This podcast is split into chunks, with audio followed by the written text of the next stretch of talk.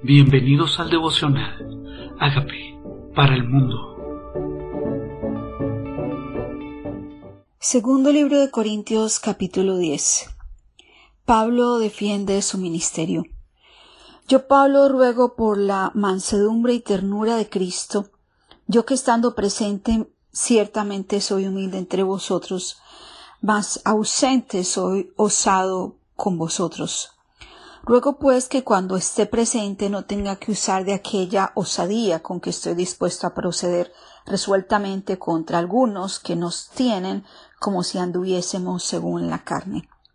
Aparentemente Pablo está viviendo una defensa a su ministerio. Está defendiendo quién es él, su llamado, su trabajo. Dice pues, aunque andamos en la carne, no militamos según la carne, porque las armas de nuestra milicia no son carnales, sino poderosas en Dios para la destrucción de fortalezas. Está claramente hablando de que nuestras armas no son humanas, que nuestra vida aquí es en la carne, pero nuestra unción y nuestra manera de vivir es en el espíritu. Y por eso dice que militamos. Somos parte de un ejército, tenemos una guerra, y necesitamos ejercer nuestra vida sabiendo que tenemos adversarios y que estamos en un campo de batalla. Y como militares de este ejército de Dios necesitamos usar armas espirituales. Y dice porque las armas de nuestra milicia no son carnales, sino poderosas en Dios para la destrucción de fortalezas. O sea que fortalezas mentales, argumentos que se levantan para que el plan de Dios no se cumpla en nuestras vidas y es tal cual y por eso que nosotros necesitamos vivir a la manera de Dios, vivir a la manera de Dios con las armas de Dios para poder derribar esos argumentos, esa manera de pensar, esas creencias erróneas que se oponen al plan de Dios. Y dice, llevando cautivo todo pensamiento a la obediencia en Cristo. Sabiendo que hay pensamientos que se oponen a la verdad de Dios, hay pensamientos mentirosos, hay pensamientos preconcebidos de ideas que nos vendieron, hay pensamientos que vienen de la cultura, hay pensamientos que vienen de la tradición, hay pensamientos que vienen de lo que hemos leído, de nuestro pasado, de nuestros esquemas, y por eso hay que derrumbarlos porque debemos llevarlos cautivos, o sea, no darles libertad de acción y llevarlos a la obediencia a Cristo, a que nuestra mente se sujete a Cristo. Y estando prontos a castigar toda desobediencia cuando nuestra obediencia sea perfecta. O sea, todo pensamiento que sea opuesto a la verdad de Dios necesita ser castigado o reprendido o sometido para que podamos vivir esa vida de perfecta obediencia. Dice, mirad las cosas según la apariencia. Si alguno está persuadido en sí mismo que es de Cristo, esto también piense por sí mismo, que como Él es de Cristo, así también nosotros somos de Cristo. O sea que no debemos juzgar según lo que ven nuestros ojos. Nosotros no podemos hablar de las personas o juzgarlas por la apariencia, porque cada uno responde a Cristo porque aunque me gloríe algo más todavía de, de, nuestra autoridad, la cual el Señor nos dio para edificación y no para vuestra destrucción, no me avergonzaré. O sea, hay una autoridad recibida de parte de Dios para bendición de la vida de sus discípulos. Dice, esta autoridad es para edificación. Dice, para que no perezca como os quiero amedrentar o no parezca como que, os quiero amedrentar por cartas, porque la verdad dicen las cartas son duras y fuertes, mas la presencia corporal débil y la, la palabra menospreciable.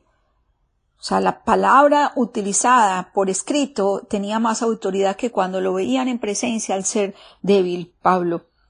En esto tenga en cuenta tal persona que así como somos en la palabra por cartas, estando ausentes lo seremos también en hechos estando presentes. Porque no nos atrevemos a contarnos ni a compararnos con algunos que se alaban a sí mismos, pero ellos midiéndose a sí mismos por sí mismos y comparándose consigo mismo no son juiciosos.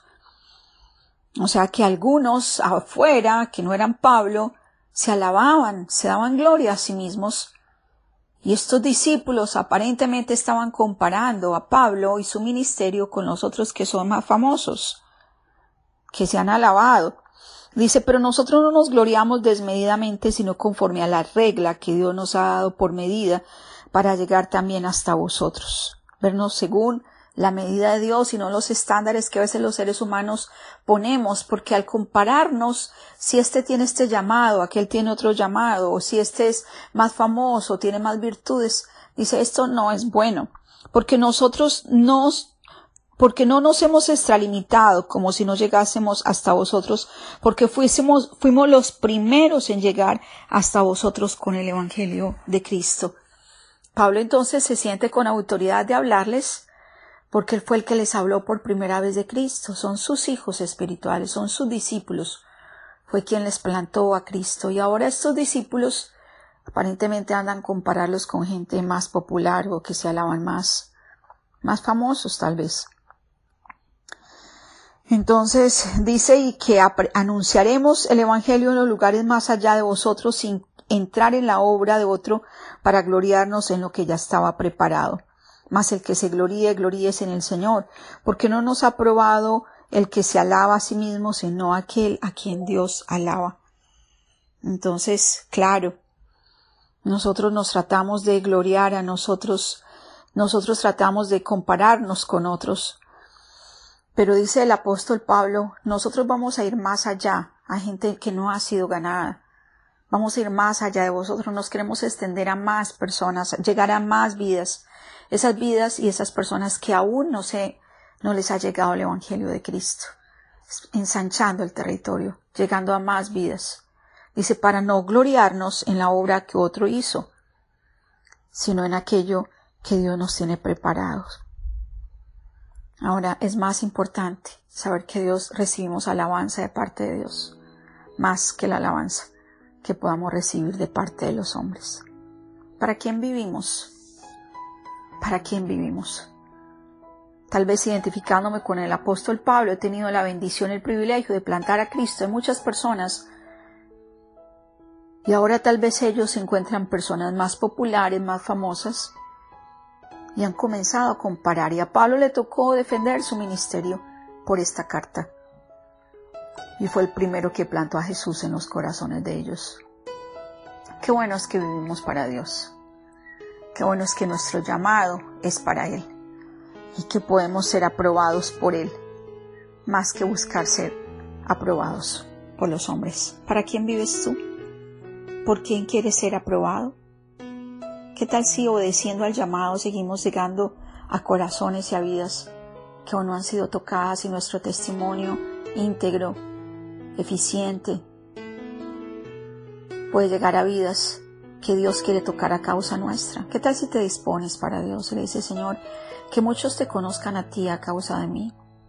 Tal vez pienso que todo el mundo conoce de Jesús y no. Necesito llevar a Jesús a través de mi vida a muchos lugares donde Cristo no ha sido plantado. Dile, aquí, aquí está mi vida. Tal si le dice, Señor Jesucristo, yo te necesito.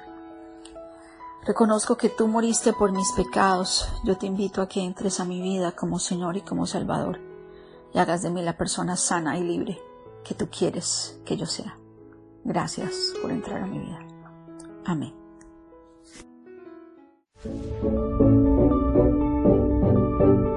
Amigos, queremos que usted sea parte de esta obra que estamos haciendo a través de Agape para el mundo y que este mensaje de Jesús llegue hasta la última de la tierra.